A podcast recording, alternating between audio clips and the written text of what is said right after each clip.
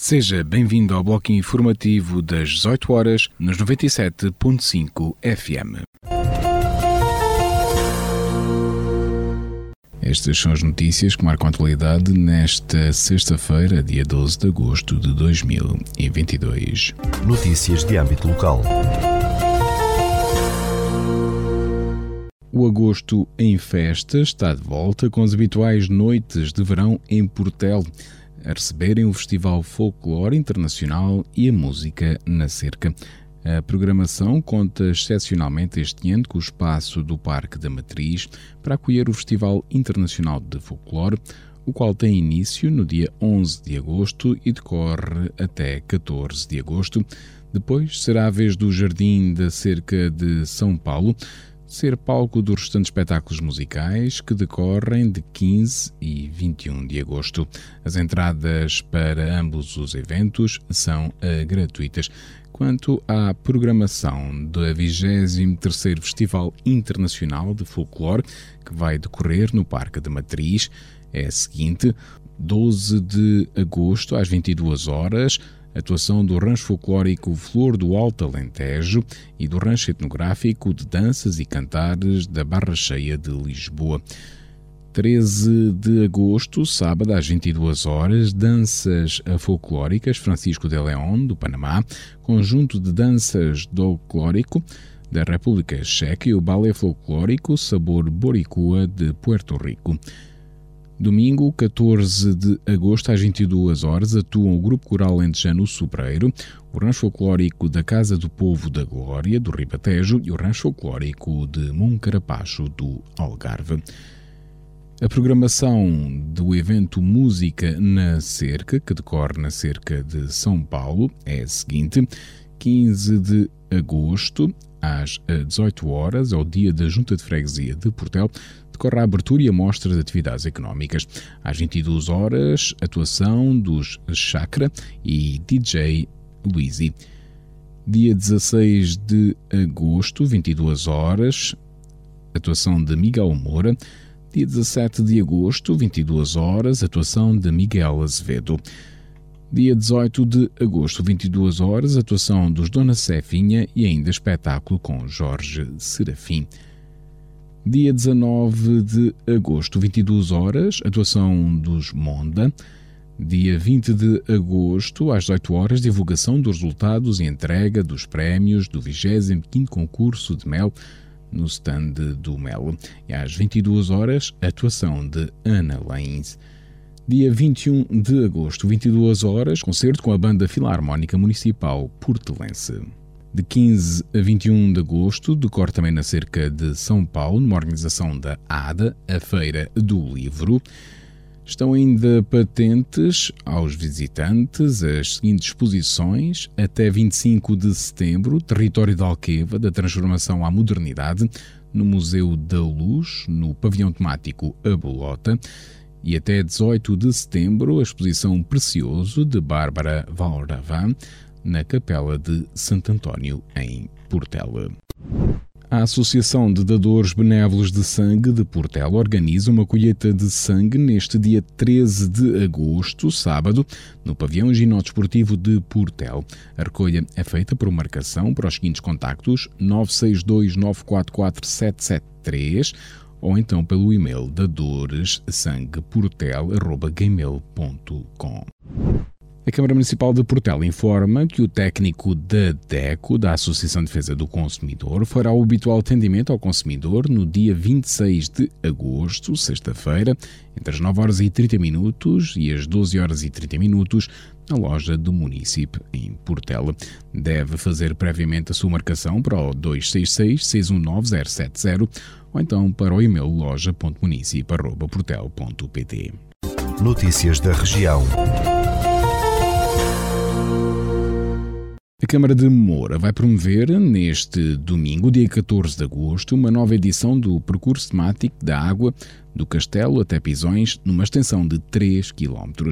A iniciativa promovida pelo município em parceria com a marca Água Castelo, a partir das 9 horas da manhã, tem um grau de dificuldade fácil e os participantes começam o percurso no Castelo de Moura, local da primeira unidade de exploração da marca. Na unidade de Pisões, vão visitar o Museu Castelo, estando ainda disponível um autocar que assegurará o regresso dos participantes a Moura, indicou a autarquia local. A Câmara de Évora anunciou a criação de novas equipas dedicadas à manutenção regular da sinalização horizontal das vias rodoviárias do Conselho, sob a responsabilidade do município após a contratação de novos trabalhadores. Integradas no Departamento de Serviços Operacionais da Câmara Municipal, as novas equipas resultam da recuperação financeira e estabilização das contas da autarquia, salientou o município eburense. Foi possível proceder à contratação de novos trabalhadores que vieram garantir os efetivos necessários ao funcionamento destas novas equipas com caráter de regularidade, adiantou a Câmara Municipal de Évora. Segundo a Câmara Municipal, estão em curso trabalhos de pintura e repintura de passadeiras e outra sinalização horizontal em diversos pontos da cidade. A Câmara de Santiago do Cacém anunciou a entrega de um total de 2.400 máscaras de proteção individual às quatro associações humanitárias de bombeiros do Conselho devido à pandemia de Covid-19. Segundo o município, a entrega foi feita às corporações de Alvalade, Cercal do Alentejo, Santiago do Cacém e Santo André, tendo cada uma recebido 600 máscaras, divididas por 500 cirúrgicas e 100 FFP2, no total de 2.400 máscaras. Com este reforço de material, a autarquia de Santiago do Cacém pretende apoiar o trabalho destas entidades, tendo em conta que ainda existem espaços onde os bombeiros têm que utilizar máscaras no combate à Covid-19. As festas do Senhor Jus dos Aflitos em Borba decorrem entre o dia 12 e 22 de agosto, com destaque para as procissões e espetáculos musicais. O programa dos festejos inclui ainda outras cerimónias religiosas, atividades culturais, recreativas e desportivas e fogo de artifício. Na vertente religiosa, o destaque vai para as três procissões com a imagem do Senhor Justo dos Aflitos pelas principais artérias da cidade de Borba nos dias 20, 21 e 22, às quais se costumam associar milhares de pessoas. As tradicionais festas de verão da Vila de Fronteira, no distrito de Porto Alegre, decorrem entre 12 e 15 de agosto em homenagem a Nossa Senhora da Vila Velha revelou a Câmara Municipal local. Nos espetáculos musicais vão atuar Julinho QSD, Matias Damásio, Os Reis e Rita Guerra com a Orquestra de Câmara Ibérica e o Grupo Mondan. A GNR anunciou ter detectado 46 infrações pela prática de campismo e caravanismo ilegal ou irregular na área protegida do Parque Natural do Sudoeste Alentejano e Costa Vicentina. Em comunicado, o Comando Territorial de Setúbal, da GNR, explicou que as ações de fiscalização direcionadas para o caravanismo e campismo ilegal nesta área protegida foram realizadas no dia 9 de agosto através do Destacamento Territorial de Santiago do Cacém, situado naquele distrito de Setúbal. No âmbito da Operação Verão Seguro 2022, a Guarda, além de detectar as 46 infrações, identificou os respectivos proprietários de caravanas ou tendas de campismo em situação irregular.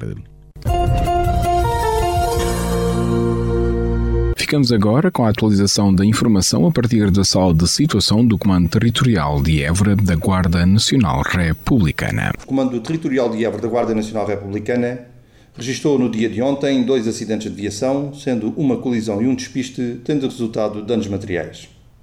No âmbito da criminalidade, registaram-se nove ocorrências criminais, sendo quatro por crimes cometidos contra as pessoas, quatro por crimes cometidos contra o património e uma por crime previsto em legislação avulsa.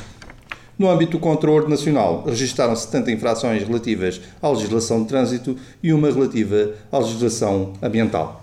Hoje é tudo. Desejo a todos os ouvintes um excelente fim de semana. Rádio Esperança. Informação. Notícias da Igreja. Continuamos a ouvir desta feita a segunda parte da grande entrevista feita ao Arcebispo de Évora, na qual se aborda a realidade social vivida neste ano 2021-2022. Arcebispo, também lhe pediria agora que a Igreja está no mundo, está na sociedade, tem trabalho social importante e fundamental, e sobretudo aqui no interior, muitas vezes só o, lar do centro, o centro paroquial garante que ainda ali haja pessoas a viver. que nos desse também esse olhar social, digamos assim, eh, sobre este ano eh, passou, né? porque também terminou o ano letivo, eh, há, muitas atividades a fazer o seu balanço e as suas férias, era também importante a sua leitura social da nossa realidade. Sem dúvida que hum, o grande desafio da Igreja é o homem, o ser humano. Um grande doutor da Igreja eh, teve esta expressão Santo Ireneu de Lyon, que a glória de Deus é o, o homem vivente. Eu vim para que tenham mais vida e vida em abundância. A razão de ser da Igreja é, de facto, tornar as pessoas mais felizes. E acreditamos que a palavra de Jesus é um grande contributo para a felicidade humana. E sentimos nesta circunstância de, de vida eh, algumas perplexidades. A primeira das quais gostava aqui de, de referir e, e de eh, salientar é a consequência, sobretudo a nível da saúde eh, psicológica, psiquiátrica, da saúde eh, que, que brota eh, muitas vezes eh, de situações de solidão, de desamparo e de luto inesperado e, e, e não bem vivido, que foram as questões da morte, eh, todas elas geridas com precariedade eh, no contexto da pandemia, eh, esta preocupação, de facto, eh, salienta-se a saúde eh, psíquica e psicológica das populações. Isto tem muito a ver com a nossa missão de igreja. O homem o ser humano no seu coração, o ser humano na sua mente, o ser humano na sua afetividade, o ser humano nas suas circunstâncias eh, eh, emocionais. A espiritualidade encontra aqui eh, um desafio enorme em cruzar-se com as pessoas em levar-lhe eh, uma palavra de conforto e ao mesmo tempo uma palavra que não seja alienante mas que verdadeiramente integre, responsabilize, entusiasme e faça com que haja um compromisso uh, de fazermos juntos algo de válido, de humanizador e de melhor em relação ao mundo onde vivemos. Esta questão da saúde uh, psíquica, psicológica, emocional, uh, deve estar muito presente nas comunidades naquilo que é a pastoral da saúde e naquilo que é o papel dos pastores, dos sacerdotes, quer nas celebrações dominicais, quer nas festas de família, como são os momentos de batismo, os momentos de matrimónio e as horas difíceis de acompanhamento, como são o sacramento da Santa Unção ou o, o momento sacramental do funeral. É um grande apelo que hoje eh, o resto, a consequência da pandemia, nos propõe. O acompanhamento da pessoa por dentro, a interioridade, o encontro com o homem, com o ser humano mais profundo, em cada idade, desde criança até ao mais idoso, ao homem, à mulher. Não podemos deixar de referir que esta presença espiritual e, ao mesmo tempo, esta riqueza humana é eh, vivida não ou com paternalismo ou com uma dimensão proselitista. Muito pelo contrário, é uma aprendizagem mútua. A Igreja tem que aprender, e aprender muito, porque da experiência do sofrimento brota uma grande maturidade humana. E houve tanto sofrimento que a Igreja tem que escutar e aprender eh, com esse sofrimento aquilo que o Papa Paulo VI desafiou a Igreja a ser, perita em humanidade. Este é o momento de trocarmos experiências, não para mexermos em feridas e com sadomasoquismo nos colocarmos, digamos assim, eh, a olhar para a dor, mas perceber que da dor saímos muito mais amadurecidos, a dar muito mais valor às pessoas, à família, às realidades que temos. Não posso deixar de abordar um outro tema muito, muito importante, que é de facto o contexto eh, que hoje vivemos depois da epidemia, da guerra que se instalou na Europa. Eh, e neste contexto também de seca. Este contexto muito sério que, junto eh, a guerra hum, na Europa, muito concretamente no contexto ucraniano e no conflito russo-ucraniano eh, e a seca em Portugal pode gerar, e sabemos que vai gerar, a escassez de alimentos. Hoje mesmo, antes de vir para esta partilha, para esta conversa, entrevista, estive a conversar com o presidente do nosso departamento sociocaritativo, o Sr. Cónigo Silvestre Marques, e também eh, na sua condição de assistente da Caritas Diocesana.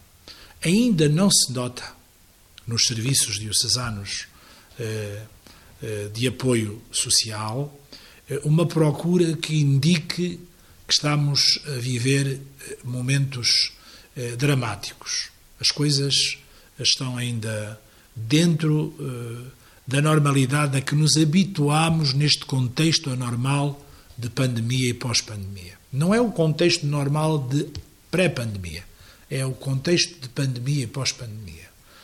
Mas é provável que depois do verão, com, enfim, a, eh, a, a redução de, de, todo o desenvolvimento turístico, eh, com o recolher eh, de muitas eh, possibilidades eh, que o turismo traz, ou seja, com a distensão económica da sociedade, nós sintamos, de facto, apelos mais gravosos e crescentemente mais preocupantes e até, quem sabe, se no próximo ano, dramáticos. São temas que não quero empolgar, nem devo, portanto, eh, dramatizar, porque não são, neste momento ainda, questões dramáticas. Porém, eh, dizer que há nuvens à distância e, ao mesmo tempo, notícias confirmadas eh, por meios que nós reputamos como muito sérios, que nos alertam para a necessidade eh, de estarmos atentos ao que aí vem. Sabemos que vivemos no interior e vamos começar a observar alguns fenómenos importantes. A nossa Diocese é profundamente rural, tem uma, uma grande componente neste momento de modernização agrícola. Eh, eh, Alqueva trouxe-nos novos desafios, o Alentejo é diferente. Porém, há uma, uma realidade que é muito alarmante. A descida abrupta de nascimentos gerou um envelhecimento populacional muito significativo e grave, e, ao mesmo tempo, eh, uma escassez muito, eh, enfim, sintomática, uma redução muito preocupante daquilo que nós chamamos mão de obra nós corremos seriamente o risco de não ter eh, resposta para os idosos que aqui vivem. Eh, é importante que, enfim, eh, as autoridades competentes, eh, eu gostaria muito de olhar eh, também para o governo português eh, e, e dizer com toda a clareza que tem que haver uma refletida e cuidada política de migração.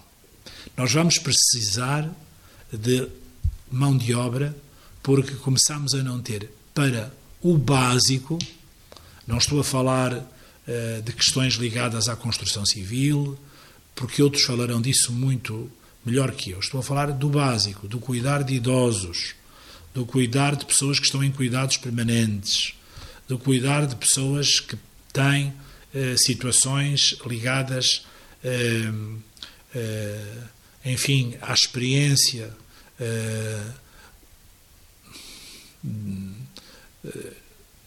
do domicílio daquilo que nós chamamos Serviço de Apoio Domiciliário, ou SAD.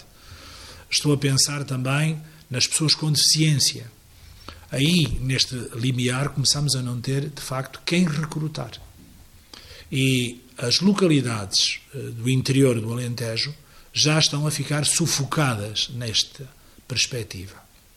É uma perspectiva eh, que nos preocupa muito, porque é necessário garantir as noites, é necessário garantir a higiene, é necessário garantir a alimentação, é necessário fazer o acompanhamento técnico destas pessoas, pessoas com deficiência, eh, os apoios domiciliários, os centros de dia, as estruturas residenciais para idosos e alguma coisa muito importante também como os cuidados permanentes. Não, não posso também esquecer eh, dos serviços que prestamos em algumas circunstâncias de apoio temporário, onde é necessário de facto acompanhar pessoas que saem, por exemplo, de um estabelecimento prisional e não têm onde pernoitar. E não vão pernoitar permanentemente numa esquadra. Nós temos, portanto, serviços de apoio temporário. E tudo isto eh, carece, de facto, de eh, uma mão de obra especializada e outra, a que nós podíamos chamar mais generalizada, eh, os serviços gerais, é que nos começam a faltar. Um outro aspecto que queria aqui referir são as instituições em autêntico pânico. Gostava de trazer em primeiro lugar o lar Nossa Senhora Auxiliadora de Évora. É uma casa com história, uma casa com trabalho e dedicação de muitas pessoas que ali deram o seu melhor. É uma casa que hoje está a viver momentos muito difíceis. Ou seja, há uma possibilidade de que esta casa possa fazer uma experiência uh, de incapacidade de responder às exigências básicas dos idosos. Uh, não imaginamos uma insolvência no sentido de instituição de IPSS, mas uma insolvência de serviços, de incapacidade de responder às pessoas que ali estão.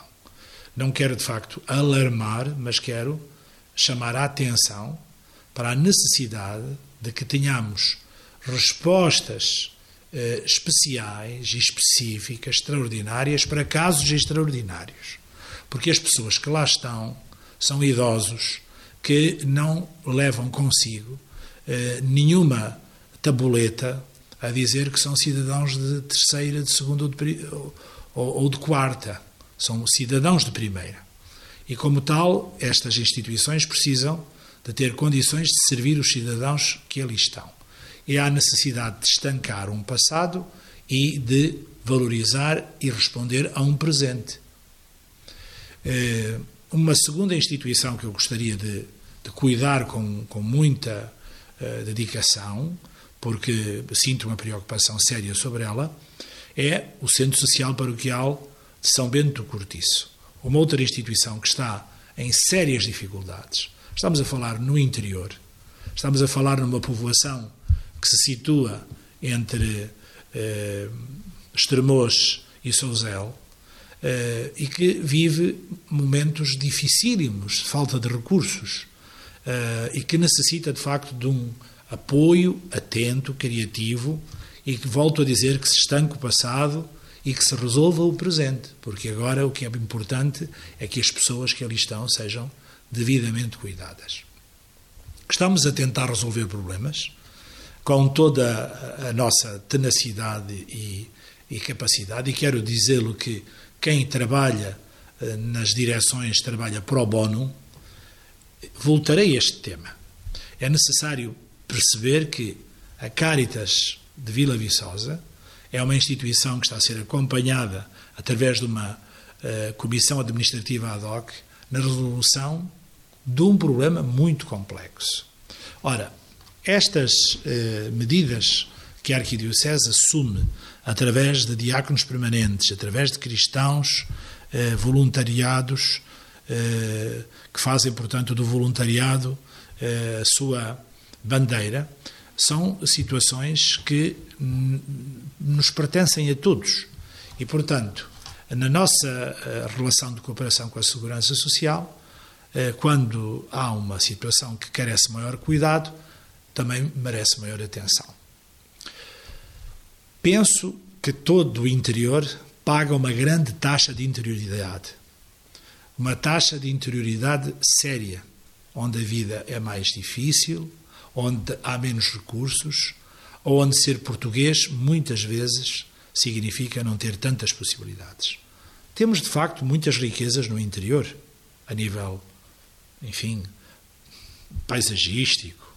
Eh, como não referir a beleza, a paz, o sossego, este devagar, poder pensar devagar, poder viver eh, ao ritmo eh, da própria natureza que o Alentejo proporciona no seu interior.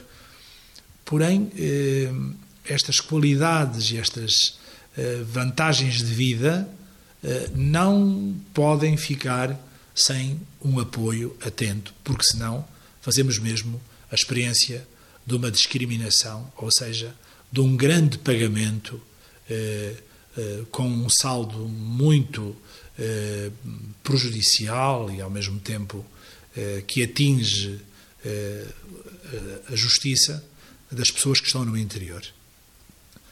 Ora, a dimensão da interioridade deve ser, nesta situação eh, de desconforto, valorizada, recompensada com eh, modos que se encontram de eh, salientar a necessidade de um cuidado mais atento.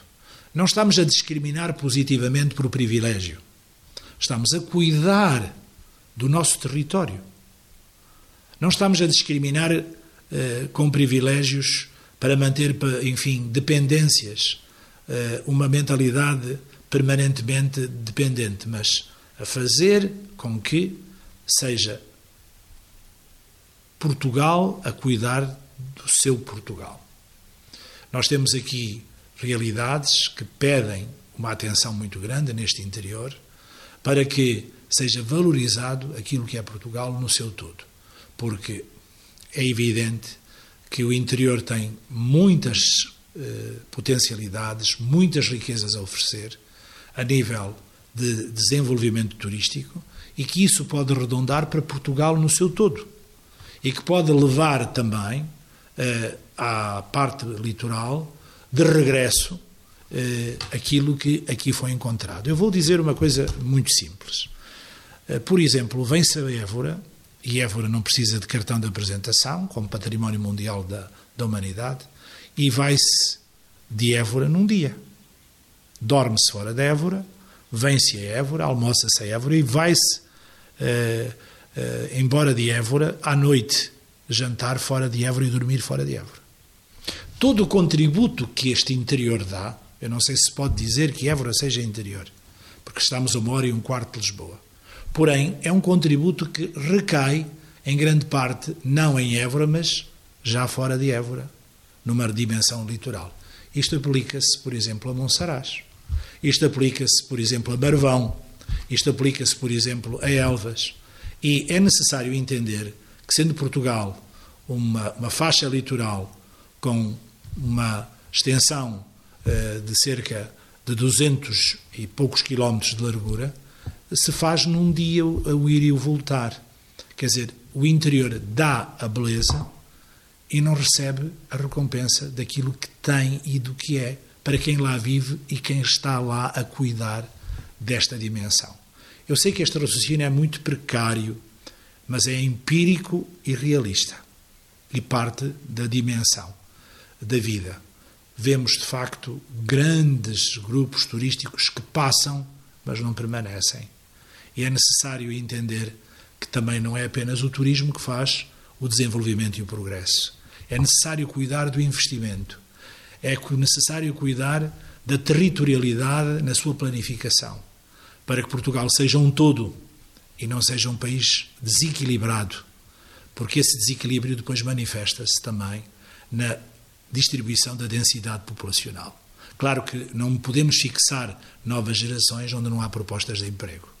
E é necessário que o desenvolvimento seja integral de todo o país e que haja uma sustentabilidade a partir de uma nova visão territorial do país.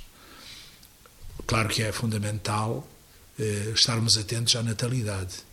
É fundamental estarmos atentos à fixação das novas gerações. Mas isto não se faz com prémios. Isto faz-se com mudanças estruturais, com novas eh, visões eh, das quais estamos muito ausentes. Porque o que nós sentimos é a monotonia do sempre a mesma coisa e o crescente abandono. Hoje fecha a escola, amanhã o posto da Guarda Nacional Republicana, depois os Correios, depois desaparece o multibanco e depois eh, desaparece também o posto médico e o convite é que desapareça tudo e que fiquem apenas ruínas de um passado, idosos abandonados e com apoio à distância, muitas ambulâncias nas estradas a vencer quilómetros para chegar a urgências e nós a percebermos que o que se vive aqui é mais sinal de morte do que de vida. Queremos inverter esta dimensão e eh, apelamos exatamente para esta realidade, porque nós temos muita vida para dar e nós somos mais vida do que morte. Há uma outra uh, perspectiva de, de, preocupação que são as famílias mais frágeis, as famílias mais empobrecidas. É, é necessário que as instituições que se ocupam desta realidade sintam que também há alguém que se ocupa delas como instituições. Que não é tirado, de facto, eh, um montante irrisório eh, para justificar, eh, enfim, algumas posições críticas e ao mesmo tempo chamadas de atenção da comunicação social e o assunto está resolvido.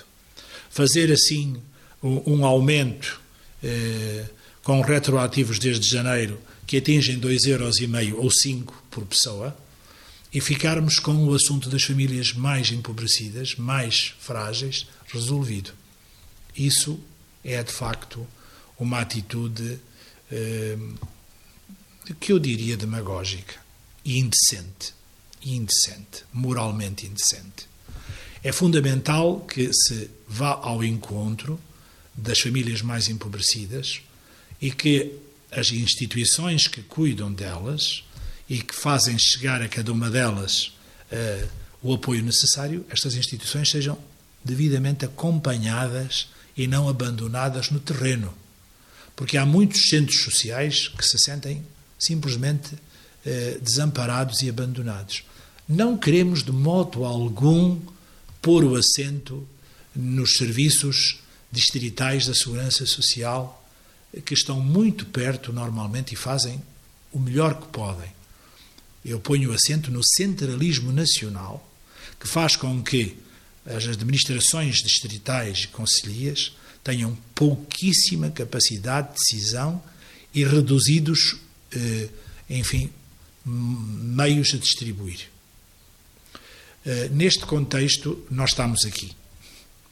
E queria terminar esta, esta enfim, parte do nosso diálogo, dizendo que quando vou às aldeias muito pequeninas, as pessoas agradecem por ir lá ao Senhor Prior.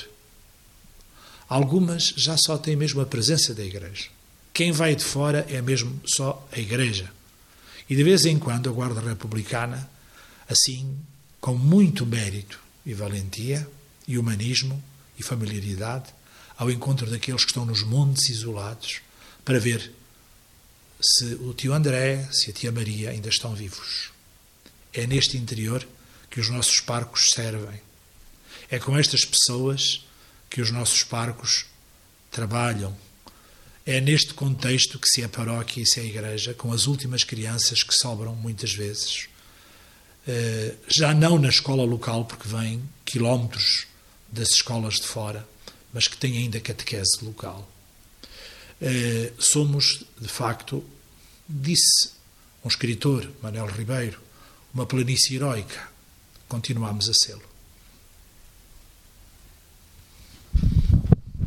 Senhor Bispo, muito obrigado por eh, esta entrevista de balanço de ano pastoral e ano social.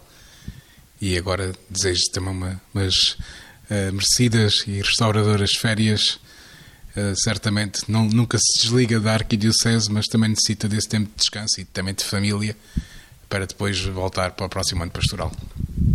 Muito obrigado, um abraço a todos, a todos os cristãos, um abraço muito sentido a todas as pessoas que se sintam sós, um abraço de muito apreço, volto a repetir, a todos que trabalham na área social, na área educativa e na área da saúde, a todos que trabalham eh, pela pessoa humana.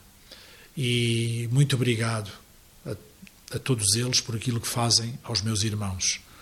Uma palavra aos sacerdotes, uma palavra aos consagrados, às amigas crianças e para vós jovens eh, a caminho das jornadas mundiais, a certeza que estamos juntos e que juntos faremos um mundo melhor. E o Papa Francisco diz-nos sempre que não estamos sós, Cristo vai conosco.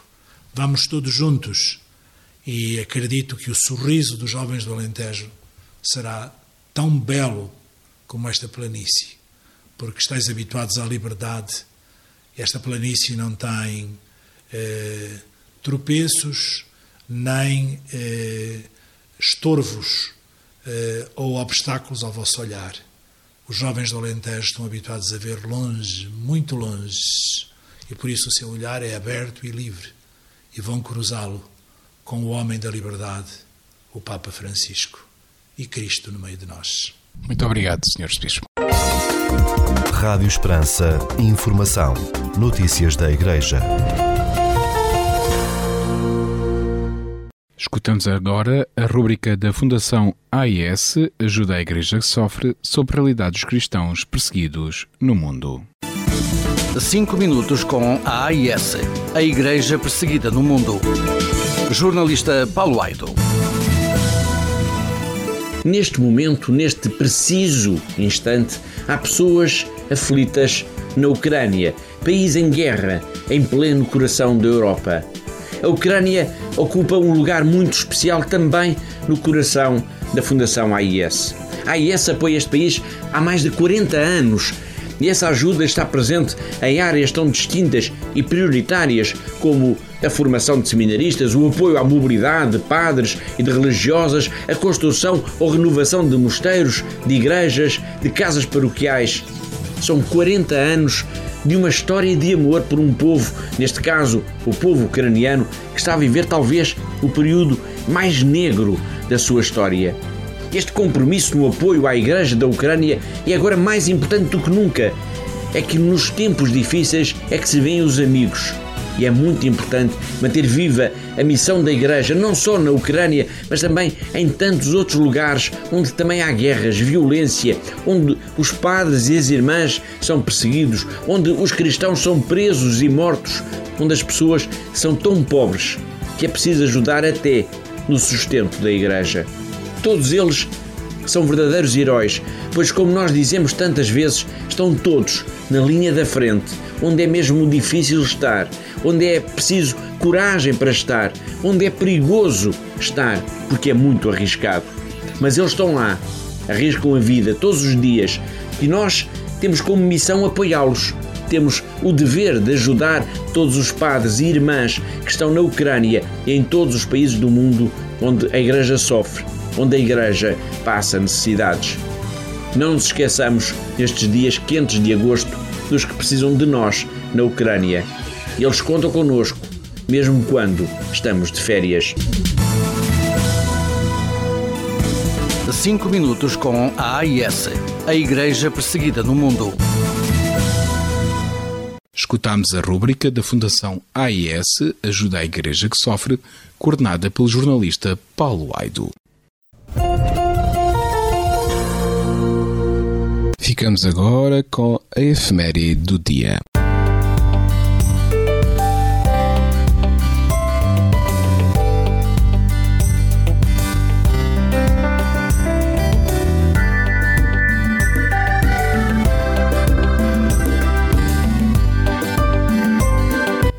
Este dia 12 de agosto assinala-se o Dia Internacional da Juventude.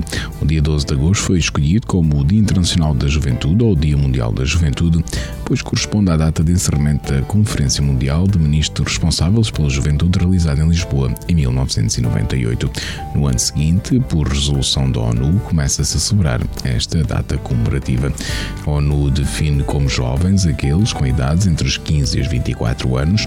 Os jovens representam 18% da população global, ou 1,2 mil milhões de pessoas. 87% dos jovens vivem em países em desenvolvimento, enfrentando desafios trazidos pelo acesso limitado a recursos, a cuidados de saúde, educação, emprego, entre outros.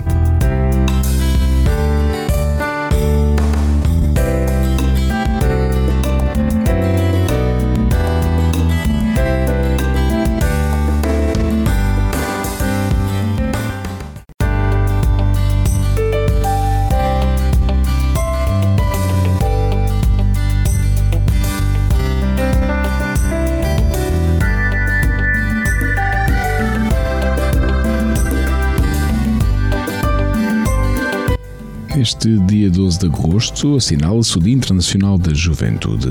O dia 12 de agosto foi escolhido como o Dia Internacional da Juventude ou Dia Mundial da Juventude, pois corresponde à data de encerramento da Conferência Mundial de Ministros Responsáveis pela Juventude realizada em Lisboa em 1998. No ano seguinte, por resolução da ONU, começa-se a celebrar esta data comemorativa. A ONU define como jovens aqueles com idades entre os 15 e os 24 anos, jovens representam 18% da população global, ou 1,2 mil milhões de pessoas. 87% dos jovens vivem em países em desenvolvimento, enfrentando desafios trazidos pelo acesso limitado a recursos, a cuidados de saúde, educação, emprego, entre outros.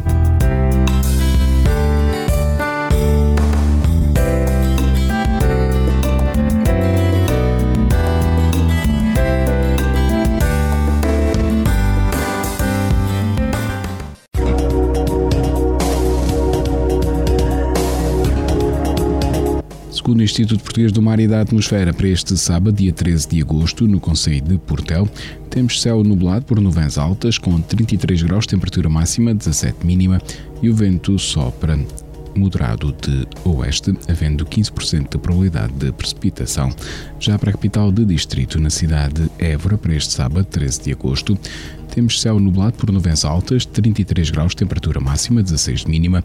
O vento sopra moderado de oeste e há 11% de probabilidade de precipitação.